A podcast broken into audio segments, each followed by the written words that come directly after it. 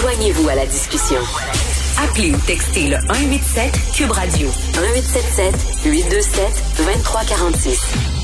Alors, rappelez-vous Hillary Clinton qui avait parlé des gens qui votaient pour Donald Trump, elle les appelait les deplorables. Les deplorables, la façon dont on en parlait avec un mépris évident pour elle, c'était des gens pas dedans qui euh, prenaient leur bain dans un tonneau et qui jouaient du banjo et qui mariaient leur cousine un peu, là.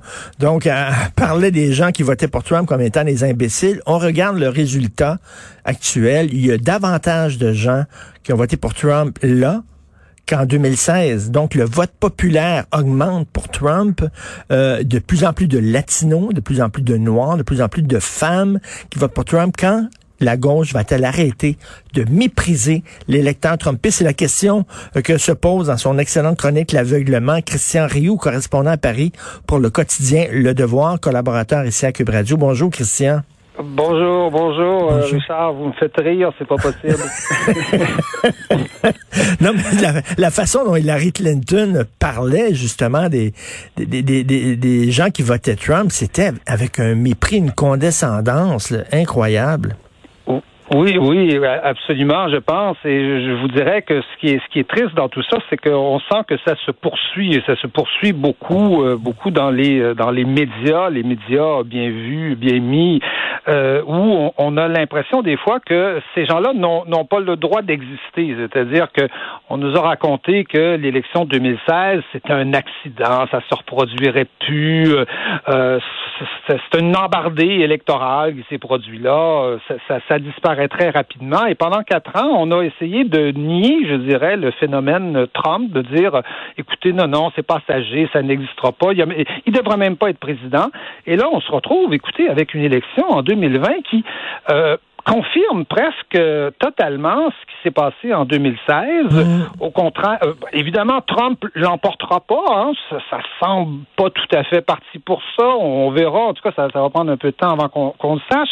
Mais, mais Trump pourrait perdre le pouvoir que, euh, dans le fond, il serait passé à un cheveu de, de, de l'avoir. Et euh, le parti, je dirais que le parti républicain sort renforcé de cette, de cette élection-là, ce qui est ce qui est pas évident du Parti démocrate, qui est assez, euh, qui est assez divisé hein, entre des ailes très, très, euh, très, très opposées. Mhm. Et le Parti républicain sort renforcé de cette élection-là. Écoutez, euh, il garde le Sénat. on sait que à la Cour suprême, il y a une majorité de, de, de, de juges conservateurs. Et puis, même au Congrès, on s'aperçoit que l'écart se rapetisse. Les, les, démocrates conservent le Congrès, mais l'écart se rapetisse et, mhm. et, et, et, le Parti républicain a fait des gains extrêmement importants euh, dans toutes les couches, les couches de la population, sauf les hommes blancs. Pour, alors, vous, va vous dire que pour un parti suprémaciste blanc, c'est un, un, peu pathétique, hein? c'est un peu, c'est un peu inquiétant. Mais non, effectivement, le, le, Parti républicain fait des gains chez les, les hispaniques, notamment euh, en Floride, euh, chez les chez les Cubains, dont on connaît évidemment l'opposition à tout ce qui est de gauche, ben socialiste, mais aussi chez les euh, chez les chez les hispaniques dans, au Texas, où là, on est vraiment près de la frontière américaine. Donc, il y a probablement des Mexicains euh, qui euh, vivent aux États-Unis, qui sont intégrés, qui sont devenus américains et qui euh, ont sur la question de l'immigration, par exemple, l'opinion de, Donald Trump. Et, et, écoutez, en particulier chez les Noirs, on s'aperçoit qu'il y a que, que, les républicains font des gains chez les chez, dans l'électorat noir. Et ça, je pense, écoutez, moi je m'y attendais. Mmh. Euh, parce ah que quand j'ai quand oui moi je m'y attendais parce que quand j'ai vu les émeutes dans, dans, dans, dans de nombreuses villes après euh, l'assassinat de George Floyd, assassinat absolument abominable évidemment, mais euh, suivi d'émeutes qui ont duré des semaines et des semaines.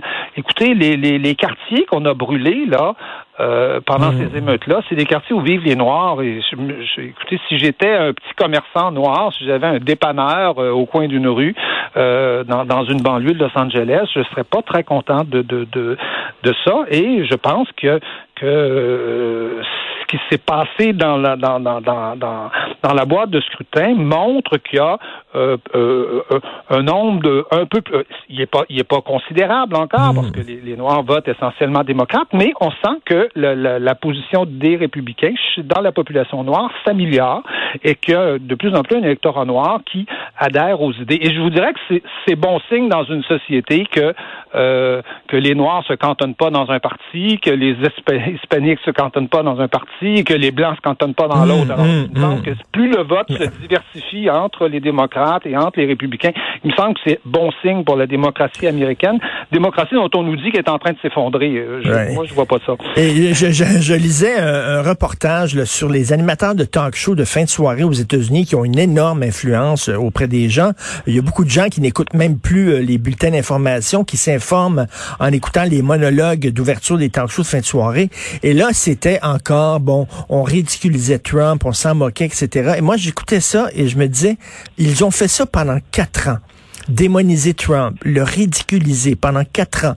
Tous les médias, sauf Fox, tous les médias du mhm. soir au matin, du matin au soir, n'ont pas arrêté de démoniser Trump et ça n'a rien fait. Tout ce que ça a fait, c'est que ça lui a apporté de l'eau au moulin. Quand vont-ils comprendre qu'à un moment donné, là, Trump n'est pas la maladie, Trump est un symptôme? Oui. Oui, euh, oui, absolument. Bon, on peut, on peut, on peut considérer que, que, que Trump lui-même hystérise euh, le débat. Il joue ce jeu-là euh, à plein. C'est un homme d'ailleurs de, de, de l'ère de, la télévision, de l'ère de la télé, de la télé-réalité. Il a l'expérience lui-même, là, personnellement, là-dedans. Mais qui est plus étonnant, c'est que de l'autre côté, les médias réagissent au quart de tour à ça. Hein. J'entendais ce matin sur Radio-Canada que la démocratie américaine est en train de s'effondrer. Écoutez, là, attendez un peu, là la démocratie, les gens sont allés voter. Bien ben sûr, il y a quelques excités qui circulent en, en, camion là ou en Hummer autour des bureaux de scrutin. Il y a des excités à Portland aussi, hein, euh, euh, qui, ont brûlé des qui ont brûlé des drapeaux.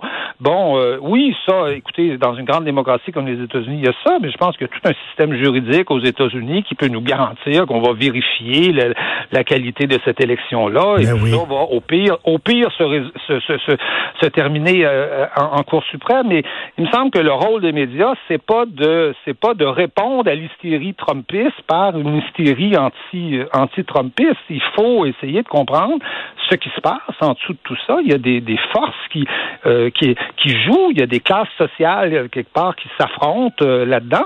Et c'est, et c'est ça qu'il faut essayer de comprendre. Et moi, je pense que ce qui s'est passé dans les années Trump, c'est probablement une espèce de, de, de à l'échelle américaine, une certaine révolution quand même politique qui, est, et qui, va, qui est là pour durer. C'est-à-dire, il y a euh, d'abord, il y a toute une partie de la population qui avait souffert pendant les, belles grandes années de la mondialisation, qui avait souffert de la désindustrialisation, qui s'est manifestée. Hein, et on, on voit aujourd'hui, tout se joue là au Wisconsin, ça se joue en Pennsylvanie, ça se joue dans, dans tout ce qu'on appelle la Rust Belt, là, qui est la, la vieille ceinture là, industrielle euh, américaine. Mm-hmm. Et même, même Joe Biden est obligé, il peut pas faire comme Hillary Clinton faisait en disant que ces gens-là sont des déplorables, là, des déplorables.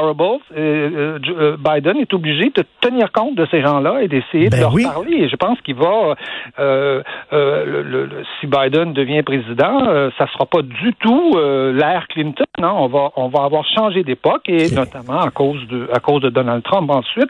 Et là, je vous parle pas de la politique étrangère parce que là aussi, je pense que les changements que Trump a apportés vont, sont probablement là pour rester. En tout, à fait, entre autres, se tenir debout devant devant la Chine, mais on peut faire le parallèle avec ce qui est arrivé avec le Front National. Euh, plutôt que démoniser euh, Marine Le Pen, euh, puis il faut, faut essayer de comprendre pourquoi elle s'est rendue si, si loin. Là, veut dire, elle s'est rendue jusqu'au à la finale de, de l'élection présidentielle. plutôt que toujours la démoniser, ça, ça donne strictement rien. Il faut comprendre ces gens-là, ils représentent quoi, qu'est-ce qu'ils représentent? Et là, on voit que la gauche, pour reprendre le, titre de votre chronique, elle est aveuglée, elle est têtue, elle ne veut pas voir. Oui, c'est ça. Mais je pense que la réalité est plus têtue que la gauche, certainement. Et effectivement, moi, je, me souviens très bien, je m'étais fait dénoncer dans un reportage de Radio-Canada parce que j'avais dit, écoutez, c'est pas parce que Marine Le Pen dit que le ciel euh, est bleu que le ciel est vert.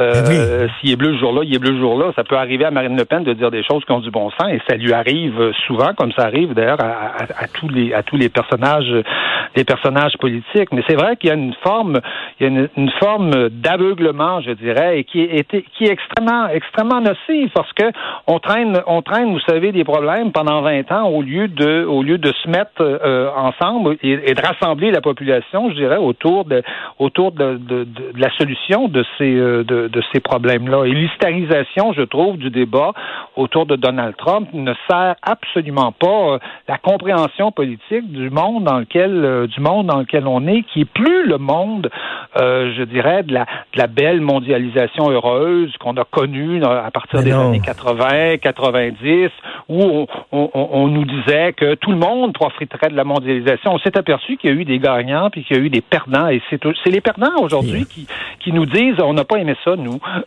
on a passé un mauvais quart d'heure et puis on veut que ça s'arrête. Et, voilà. Et, je pense qu'il faut entendre cette population-là, mais il y a, il y a des, je, je trouve, des élites et je dirais à la limite les élites, les élites médiatiques qui jouent un, rôle tellement important aujourd'hui dans, dans, nos sociétés, qui, euh, qui se bouchent les oreilles et qui veulent pas entendre justement cette population-là qui souffre euh, effectivement de ça, qui, qui souffre euh, à la fois de, de, de, de, de la précarité de, de ses emplois, d'avoir perdu aussi un prestige. Hein, vous savez, à l'époque, un, travailleur manuel qui travaillait, je sais pas moi, qui était machiniste, c'est quelqu'un qui était respecté dans son milieu, mmh. c'est quelqu'un qui était estimé, il y avait un mmh. savoir-faire.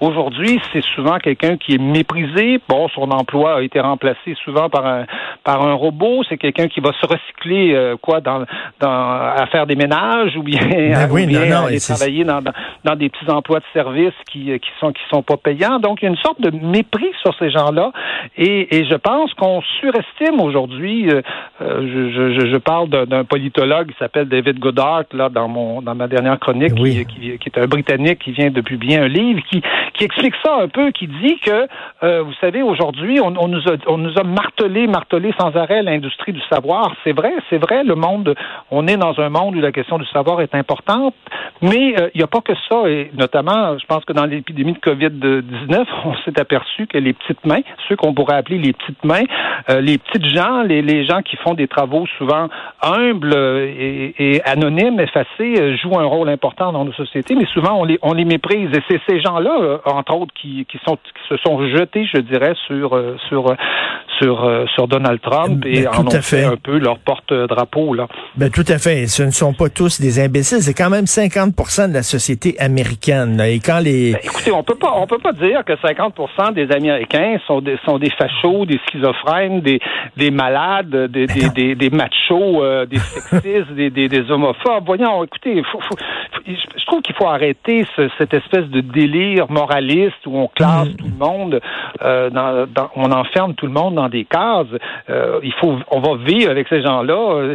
Euh, on, on, on peut pas juste vivre dans nos petites tours d'université ou de nos, nos, nos, nos, nos, buildings où sont installés nos médias. On peut pas seulement vivre avec des gens qui nous ressemblent. Il faut vivre avec des gens qui qui sont différents et qui ont une culture aussi dont on dont on doit dont on doit apprendre un certain nombre de choses. Il n'y a pas juste la belle grande culture mondialisée ben, qui est intéressante. Non, non, il y a, que, la, culture américaine, il y, a, une grande culture américaine dans le Midwest, moi, que j'ai eu la chance de connaître, de côtoyer à certains, à certains moments dans ma vie, et, et, ça m'a fait un grand plaisir.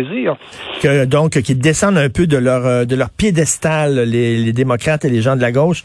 Euh, merci, Christian. Euh, il faut rappeler votre texte, l'aveuglement. Christian, la raison pour laquelle il faut acheter le devoir. Christian Rio, correspondant à Paris pour le devoir, collaborateur ici à Cube. Merci, bon week-end, Christian. Merci infiniment. Salut. Au revoir.